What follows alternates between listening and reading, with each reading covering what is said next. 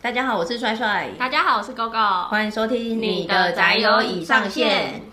今天要聊的是《国王排名》这部非常的红哦，然后我之前也是很期待，因为很多其他的一些动漫相关的部落格啦，或是一些粉丝专业一直讲这部讲很久了。那我是想要看动画，所以我是等它动画上来以后才追。先来介绍一下它的故事，故事背景是发生在波斯王国，大王子叫做波吉，他从出生开始就非常的娇小，而且是聋哑，他只能发出一些声音，就是啊嗯那种类似像这样的声音。那有一天他在城外遇到一个。神秘的生物是个扁平的黑色八字形，上面有眼睛，还可以伸出像是手的东西啊，还有个很像鹿角的东西，讲话跟吃东西。可是不知道为什么这个神秘生物它竟然能够听懂波吉发出的那些音。那这个神秘生物他看波吉年幼可亲，就命令他交出财物，而且连身上看起来很高贵的衣服也都要脱下来给他。说实在就是被抢，还逼他说每天都要来。完全是个霸凌，你知道这个霸凌很像那个利古利古新年才的梁咏琪耶，是谁霸凌谁啊？他出国念书也会去霸凌国外的小朋友，说 Tell your mother，明天我要吃披萨之类的，抢人家的东西。梁咏琪在这部的形象好崩哦，但是破吉他就我们刚刚讲的一样，他完全是被霸凌的，被抢了，但他完全不以为意，因为他遇到一个能够听懂他的话的人，他觉得很开心。嗯，所以他接下来就真的每天乖乖的，甚至是把他有办法。穿在身上的衣服都穿在身上，然后到城外去见这个神秘神物，每天都这样圆滚滚的这样走出去，然后被抢到只穿一条内裤的赤裸的，只穿一条内裤的走回城堡。其实开头五分钟啊，嗯，就看到这个光溜溜带着王冠的孩子走在街上，我一开始以为这部难道是国王的新衣吗？有人到这个时候还要看《伊索寓言》的动画吗？对，我就想说这个跟国王排名有什么关系吗？对，可是他那个时候的宣传图也确实也是在街道上，然后他这样走在街道，确实很像国王的心意。在二零二二看一个《伊索寓言》，会不会太穿越了一点？那他这样的情境就开始一定是会被民众议论的嘛？那再加上波吉先天的劣势，所以包括他的臣民啊，大家都觉得说他不适合担任下一任的国王。就算他是大王子，反而是二王子戴达比较适合。介绍一下刚刚讲说黑色的神秘生物，他叫做卡克，其实他是接近灭绝的影子一族的最后生存者。他小时候其实也是有经历一些不幸的事情，自己想办法独自的生存到现在。那他这样子跟波吉奇妙的关系维持了一阵子。之后有一天，他就尾随着波吉回到皇宫，正好看到二王子在跟波吉比赛剑术。刚刚有讲到说波吉的身材娇小，其实他的力气也不是一般的小哦，就是连拿木剑啊，或者拿小水桶都很勉强，不是你心里想象那种力气不大，是真的几乎没有任何力气那一种。不要说肌肉量小，他是根本没有肌肉量。对，那二王子他算心高气傲，可是你平心而论，他真的是蛮优秀又蛮努力的小孩。客观条件来说，其实他是真的比波吉优。优秀了。那本来以为这场比赛会是单方面的霸凌，没有想到波吉动作超灵活，他像有霸王见闻色一样，他都可以完美的闪过所有的攻击。可是相对来说，他又没有攻击力，所以他就只能闪过以后，然后这样戳一下，戳一下他的对手，很像在挑衅人家一样，逗弄他。因为他没有办法真的砍或是劈啊，有一个攻击力，他就这样戳一下，戳一下。那比赛这样就会陷入一个僵局嘛，很尴尬的焦灼。后来波吉的剑术老师，也就是这场比赛的裁判，他就出来打破这个僵。局，他就跟波吉讲说：“你这样子的方式不是王者的剑法，你要正面对决，不可以这样闪啊戳啊。”所以正面对决之下，当然波吉就是被打了半死嘛，因为他没有办法闪，他就只能承受那个攻击了。我看到这边的时候超生气的，就很想叫那个老师出来跟我决斗，我就想说什么叫做王者 的剑法？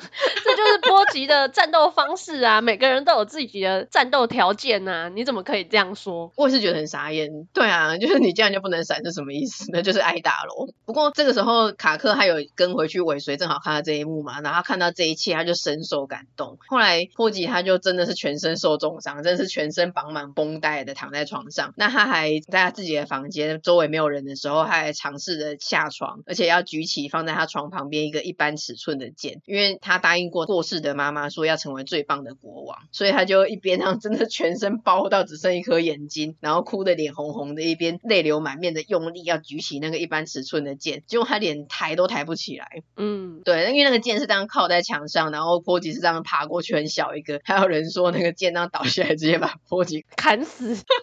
剧中。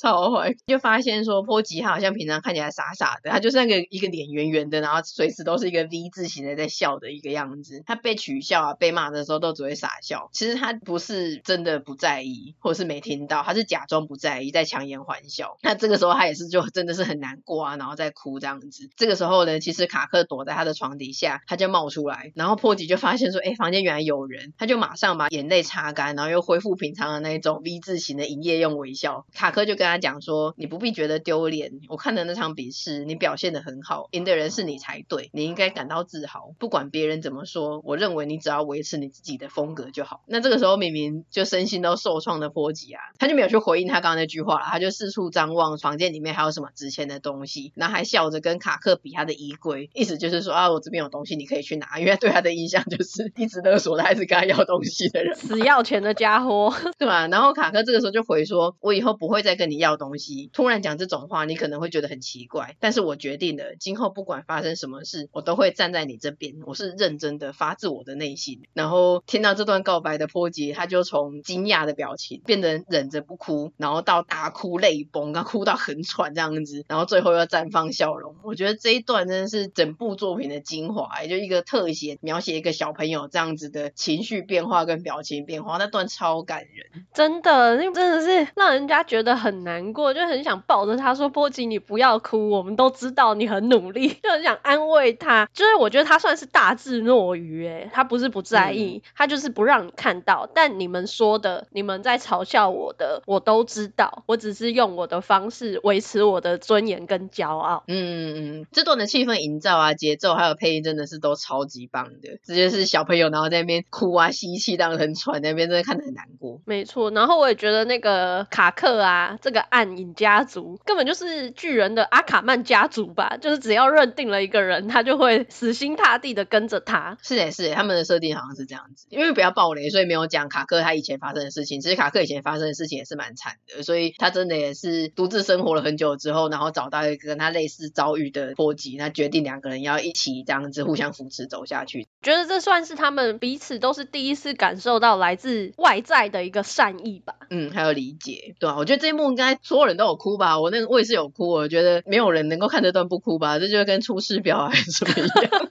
看这段不哭的人没有良心啊！你不要讲那么武断好不好？我在看这个动画之前就知道这一部很有名的，大家都说啊很厉害。有一段很有名的，就是说看这部漫画看四十页就会哭，一个有点浮夸的，好像宣传词之类的。那我推测应该是这一段，因为这段真的很感人。到这边为止是动画的第二集。那它的动画是由制作《进击的巨人》前三季的知名的动画公司，简称霸权社 （With Studio） 所担任制作的。而且这一部国王排名的动画也是霸权社他们十周年的纪念作品。所以我觉得这个选的题材啦，还有。制作的用心程度当然是不在话下，因为他们就是真的很用心的选了这部来当做他们的十年代表作。嗯，用这种国王排名，想要表示他们霸权社也是动画界的霸权排名第一。我觉得没有这个意思，又在擅自揣测人家。应该是他之前也是曾经很辛苦过，现在才走到这一步之类的吧？不是一个军力的展现。宣誓我就是动画排名的第一名。那这部动画的画风啊，就是很像绘本或是以前童话故事书的插图那种比较温暖质朴的画风，不是一般你可能会想到的那种日系的动漫画的画风。之前我姐经过我看我在看的时候，也问我说我在看什么，所以就表示说也就是很明显一眼就可以看出来说，哎，不是一般你在看的那种动画那种风格。嗯，那我觉得它虽然简单，可是它是其实很可爱用心的，不像有一些动画，有时候某些画面或是配角，它会忽然没有经费崩掉，就是简单淳朴跟简略。崩掉是不一样的意思。如果你去看，你就可以知道我在讲什么。然后它的 OP 跟 ED 也都是量身打造的歌曲，听起来就非常的温暖啊，而且歌词也是很正向又励志。当然，它搭配的画面也都超棒的，就是我几乎都没有跳，都是让它这样子每个礼拜追，然后每个礼拜就是完整的看完 OP 啊、ED 啊，然后哦赶到时间小偷这样子，体感也是三分钟。而且你陆续看，你就会发现，因为本来以为它可能就是一个温馨的小品小故事，就是真的像以前的童话那样，哎，起承转合啊，然后整体而言其实是很简单的，但其实没有，哎，它的剧情比想象中有起伏。最厉害的是好人跟坏人完全看不出来。嗯嗯嗯，这点我们为了不要爆雷，所以没有办法说。可是真的，我们两个在看的时候都有惊讶很多次。这个也是在我们讲这一集的时候有一个讨论，就想说哦，要怎么来介绍这个东西？因为你要讲到很完整，势必会把这些让我们很惊艳的地方告诉大家。那大家在看的时候就可能会少了一些惊讶的点，嗯，不会有那种震撼的感觉。所以我们讨论好久，就决定用一个比较中庸的方式告诉大家大致上的概要是什么，然后让大家自己去体会。嗯，因为这部应该是真的要看，所以要自己去看，去自己去体会。一方面会有点小小的检讨自己，怎么真的这么以貌取人？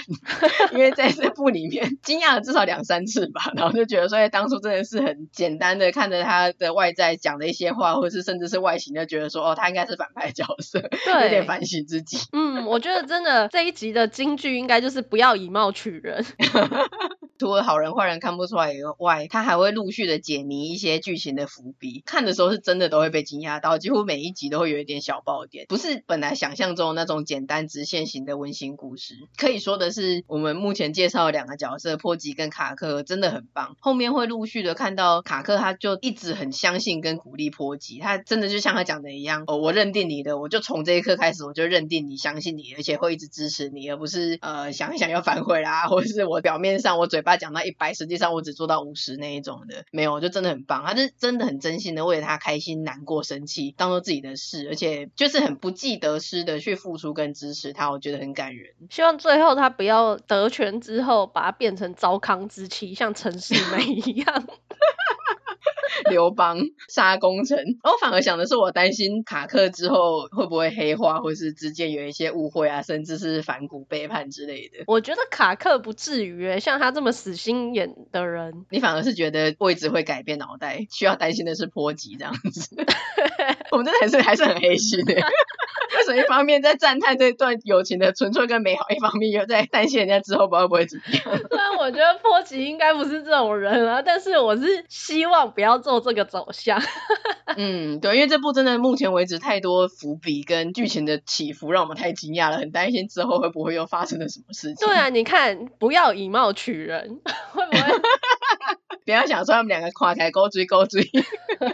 谁知道呢？未来会变怎么样？谁知道呢？因为他真的瞬息万变，嗯，就一集演到这样子，下一集马上就逆转，你真的不知道他会发生什么事情。嗯，不过波吉真的是很坚毅又很可爱，我觉得看这部真的让人母爱爆发。那个弹幕就会在讲到波吉好可爱，波吉心疼什么的，保护波吉，心疼波吉那样子，就大家真的都超爱他们两个。里面有一个金句是可以分享，应该也是贯穿这一部的吧？就讲说波吉，我们刚刚讲的客观条件。真的是很不好，比一般人还不好。但是他就有一句鼓励的话，有人跟他讲说，虽然资质平庸，但是波吉拥有更重要的东西是勇气。那勇气分成四个层面：向前迈进的勇气，面对困难的勇气，信任他人的勇气，以及永远相信自己的勇气。还有爱也需要勇气，本就要点播梁静茹。我们都需要勇气。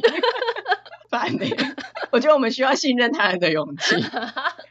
我们要相信这一步之后会持续的很好，那破吉跟卡克也不会黑化。我觉得我这辈子都不会有信任他人的勇气，我绝对不会把我的后背交给任何人的。你最有自信的就是你的这一点。对，嗯，我好像也是。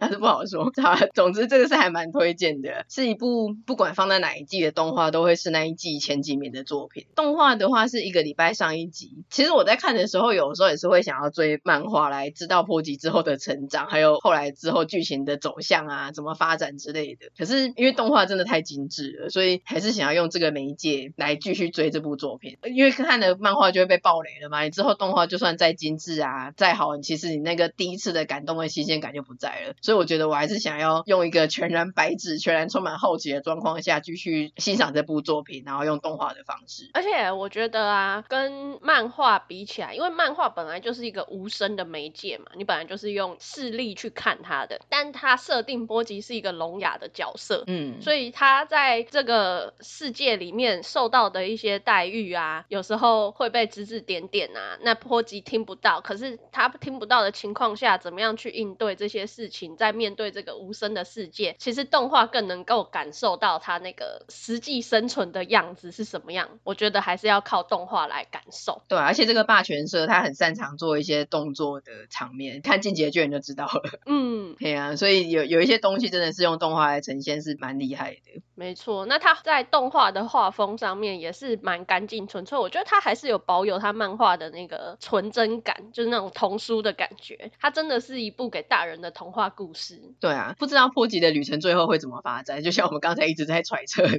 真的是很好奇，就想说他会当上国王吗？或者是他甚至会成为国王排名的第一名吗？还有他现在真的是太小了，我觉得简直想用拇指公主来称呼他，虽然没有这么小，可是他真的就是三五岁那个体型呢，已经不是一般幼。童的体型了，就想到他会不会之后恢复成一般人的体型之类的，就很多问号，真的是很多需要解谜的部分。他就像波妞，对，就差不多那么小。不过就像刚刚讲的样，这不会让人母爱爆发。我觉得刚刚说有很多疑问，说他有没有办法有成就啦，会不会长大啊什么的。但整体而言，还是会觉得说，哎，他平安健康，有自保能力就好。他能不能当上国王，他能不能怎么样，都不重要，对，是一部让人体会天下父母心的作品。就是认真这样觉得，真的哎。那我们目前的进度是看完动画第一季的第一季度，它还有分。那第二季度的话是在二零二二的一月推出，但我们还没看。目前漫画跟动画都还在连载中啦。然后我们觉得是真的没有查后续，希望之后能够依然维持在高水准。目前是真的觉得很棒，而且就觉得说，有的时候推荐我们会说，啊，我们就跟你分享啊，你要看不看，看你的兴趣这样子。但这一部我是真的觉得就是必须看，比想象中好看，我只能这样说。因为一开始那个题材我并没有。特别去注意嘛，嗯，那我知道这一部很有名，可是就像我刚刚讲的，我以为是国王的新衣，我不需要在年纪已经这么大的一把年纪之下还在看国王的新衣吧？但他真的跟你想象中的不太一样，而且有一些善恶的分界点，我觉得也不是这么的明确，那都蛮值得去反省跟省思的啦。嗯，从头到尾的包括感动啦，或是惊讶啦、勇气啦，还有再加上这么精致的制作，我都觉得就很值得看。那最后。才补充作品名称的国王排名到底是什么意思？国王排名它是依据国家的繁荣程度，还有兵力的强盛，再加上国民的人口多寡，再加上国王本身的战力，它会有一个评分的单位，综合各种条件来为各国的国王进行排名。所以这就是这部作品国王排名的意思。那我是在巴哈姆特动画风看的，其实它很多正版授权平台，包括爱奇艺啊、Friday 影音之类的，就很多啦。我觉得大家真的是可以去找来看，然后就看你订阅什么平台，就在那个平台看这样子。那既然讲到中世纪国王的设定，我就必须延伸推荐一下《崩坏梦王国》。这部我想推荐很久了，但之前一直没有类似的题材可以推荐，正好跟这国王排名一起说。这一部是辛普森家庭制作人所制作的，他的故事是发生在中古世纪一个叫做梦王国的国度，主人公豆豆是这个梦王国的公主，可是她并不是我们传统印象中的童话啦，或者是迪士尼里面的公主，她有严重的酗酒问题，还有叛逆的个性，然后外形也不是很漂漂亮的公主。她就是龅牙，然后有雀斑，通常都是穿着裤装跟靴子。那她的内心非常向往的自由自在的独立生活。可是影集的一开始就是她被她的父王逼着跟邻国的王子政治联姻，就跟一般的童话故事啊那种很像的开始设定。那她就展开了反抗嘛。后来她就陆续的认识了有一个叫做露西的小恶魔，还有逃离族人的精灵阿福，三个人就开始展开了一段奇妙的冒险之旅。这一部的大纲大概是这样。整体而言的话。刚才有讲过是辛普森家族制作的嘛，再加上那个公主这么奇葩的设定，所以你就可以知道说它是一个辛普森风格的恶搞童话，相当的恶搞。例如说一开始他还是有被逼举行婚礼，在教堂举行婚礼的时候，我就看到正中间那个椅子明明就是《冰与火之歌》那个铁王座，铁王座就是用很多剑，用几十把剑融合成的一个王座，都是那种尖尖的剑这样子。他们要交换戒指的时候，婚戒就掉了，邻国的王子低头捡婚戒的时候，就被被铁王。桌上面的剑从太阳穴穿越刺死。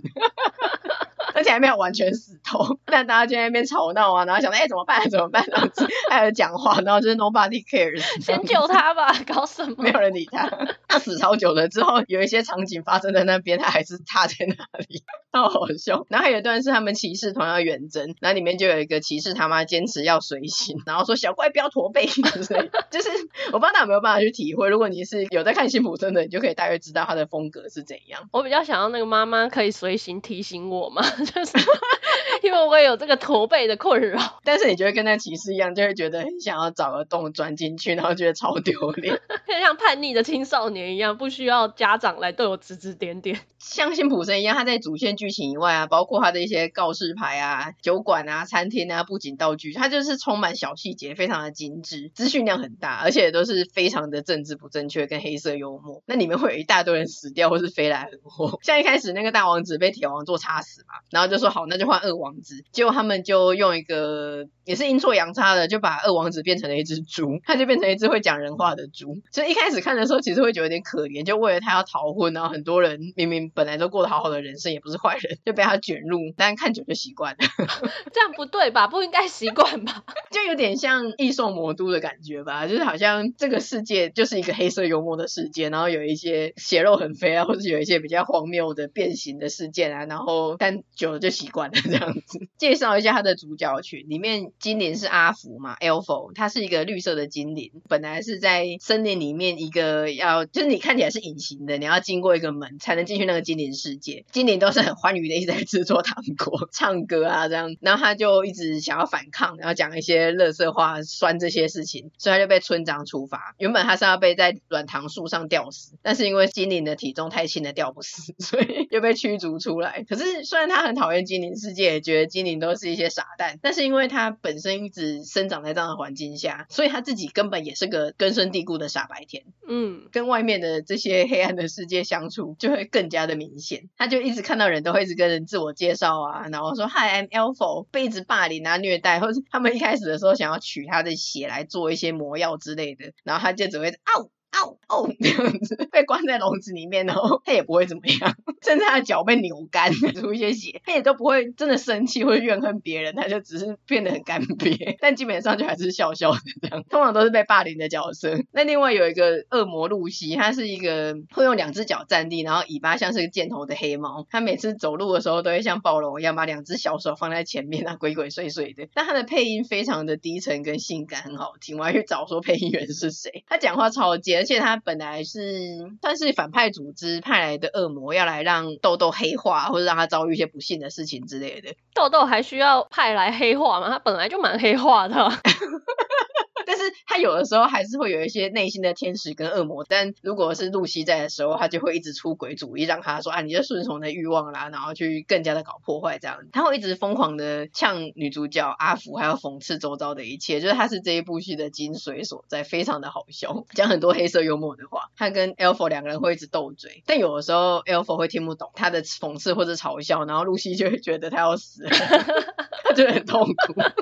我好像可以理解露西的心情，对，对被笨到。那女主角豆豆本来以为是因为她父亲也是一个啤酒肚，然后很昏庸的国王，本来以为她是被他压迫的公主，有点可怜。但后来发现她其实基本上她自己也是惯性搞砸一切，就是个鲁蛇啦。然后也真的是把很多人都卷入她造成的事件，那些人也是有点无辜。可是后来随着剧情的发展，会发现说其实她是蛮有义气跟勇敢的，然后也很勇于做自己，只是她真的不适合这个。一个中世纪迂腐的环境，他蛮适合跟阿福回到那个森林里去的，是吗？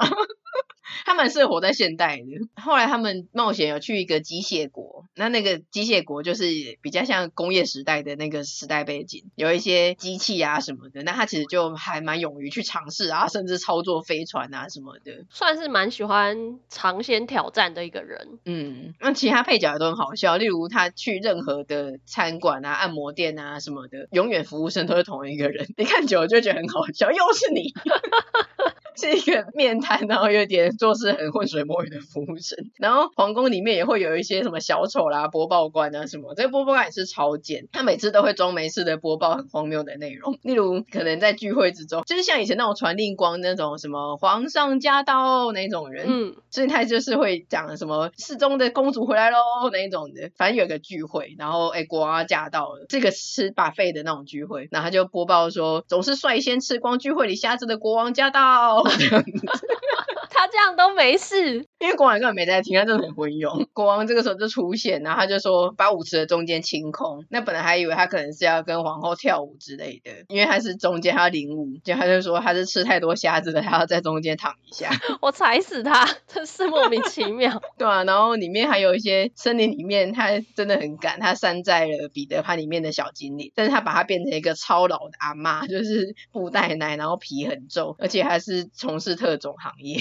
他迷路的时候，他们就跟他问路，然后要求他救他，然后他就整个就是以一个很老鴇的方式抽烟，就是说给我钱啊 这样子，这完全是非常的恶搞。我现在都是处于一个苦笑的样子，因为我完全崩坏你的童话。对，我的童年完全崩坏。我身为一个梦幻国度 Wonderland 的生活居民，却要听你这样子诋毁我们的童话世界，这才是写实的。然后还有国王的祭司。跟魔法师啊，他们其实想要反抗这个王国，而且他们私底下会搞性爱派对，然后里面还有一些什么地精啊、独眼的食人怪啊，跟也是蛮自由奔放的美人鱼的设定，你应该越来越不想听。我真的是想要快转带过，然后我想要请小朋友们真的跟我约定好，不要看这一部好吗？应该也没有小朋友会听我们的 podcast。就是看起来很像是中世纪魔幻设定的恶搞搞笑番，可是其实它的本质是青春成长故事。因为主角终究是豆豆嘛，那他看起来就是很寂寞，而且他跟周遭也是格格不入。那他的家庭关系也是不睦啊，对未来是很迷惘。所以一开始的时候，第一季的前期，他比较是单元剧，他们三个各种搞破坏啊、收拾烂摊子的日常。可是后来会逐渐发现，其实他是有主线剧情的。随着剧情的发展，其实他会经历一些事件，逐渐的跟家人。修复关系，然后也跟他这两个小伙伴有了坚定的友谊，所以这个豆豆其实是一个成长型的主角，他会变得更加的有自信跟责任感，而且这个主线剧情啊，它其实是有解谜跟悬疑的部分，你其实是很引人入胜的，虽然你可能不觉得，我眼神死。我觉得你要再多看几集，因为一开始可能真的就会觉得说这什么东西，然后觉得很恶搞很烂。但你再多看几集，你就会被他的世界观跟设定吸引。但也有可能是因为我本身是新普身份，这好像第一次提到，不知道大家知不知道？我觉得我好像越长越大，嗯，越不太喜欢这种有点衰的故事，就是。有点衰的故事是指别人被卷入很衰这样。对，我不太喜欢这种，就是有一些公路电影啊，哦，就是会很衰的那种。我觉得这个让我有一点这种既视感的形象，然后我就想说，哦，真的好可怜哦。就是他虽然用一种黑色幽默的手法在进行，可是我就觉得这样子那个人好衰。我就觉得为什么这样？哎、欸，可是你这个反而是我很久以前就有这样子的，然后你你那个时候反而蛮爱看的，就是像什么《最后大丈夫》啊那种，还有。他有跟小劳勃道尼演一部，也是类似像这种，就是周围的人很衰，然后他们公路旅行干嘛的。对，我以前也不喜欢看这种，因为就像你刚刚讲的那一些，但可能我本身的辛普森滤镜很重吧。有可能，你把它变成真人版，你就不会想看。哦，真人版我绝对不看。哎、欸，搞不好变成真人版我会看，就是找一些亚当·山德勒啊，然后小劳勃道尼啊，最后大丈夫原班人马，应该看爆吧，超爱。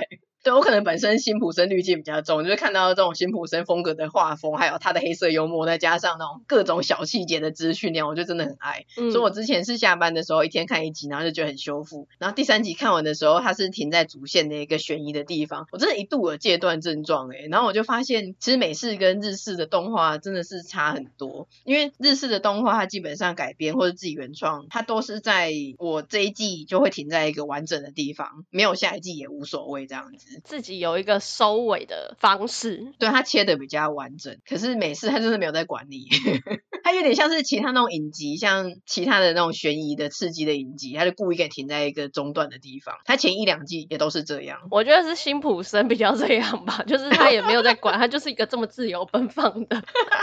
没有了，我觉得他是美式影集的作风，所以他一二季的时候也是这样。那我没差，我还有下一季看。但第三季的时候没有，我真的是瞬间断粮。我想说，我的天呐，你给我停在这里！而且我觉得真的是戒断，然后就一直找，就是英文啊、中文啊各种，一直想办法找出他的第四季资讯。但我至今就真的是找不到。我觉得到底想怎么样？还是就真的断了，断头？他有可能真的断了，因为如果接下来的制作方面我要跟他买或者什么的，他就真的断了。哇，那你只能自己画了哎、欸。不过我觉得这一部可能也真的不是每一个人都喜欢，因为虽然他的每次画风很精致啊，配音很棒，然后我也觉得他笑点很贱，跟把一些童话恶搞的设定很奇幻跟很新鲜，我个人是非常的推荐。但我不是很确定每个人是不是都能够接受，像 GoGo 就无法嘛。但如果是比较像我一样很爱这种辛普森啊跟黑色幽默的人，可能就会很喜欢，因为我个人是很喜欢。但总之今天推荐这两部呢，说到底虽然一部比较看似淳朴，一部就是显然是很黑暗，但是两部都是比较适合成人观赏的童话，风格差蛮多的，就是。对对对，但其实它都是童话风格，但其实是成人像。对，然后其实像《崩坏梦王国》看似很恶搞，其实它还是有一些意涵在里面的，所以我觉得这两部还是可以大家去体会一下，说它要带给你的内容是什么。两部真的差很多，建议是都看的，啊，那 你也是可以二选一，看你自己喜欢哪一种风格。那今天这集就差不多到这边，喜欢我们的内容的话，请协助将我们的节目分享推荐给亲友。我们需要你们的支持与推广，也请记得订阅我们的 Podcast、Facebook 跟 IG。如果有什么想说的话，或是想跟我们分享的事情，也都欢迎留言或是资讯我们。也请在 Apple Podcast 给我们五星的评价哦。好，那我们今天就到这边，下次见啦，拜拜。下次见，拜拜。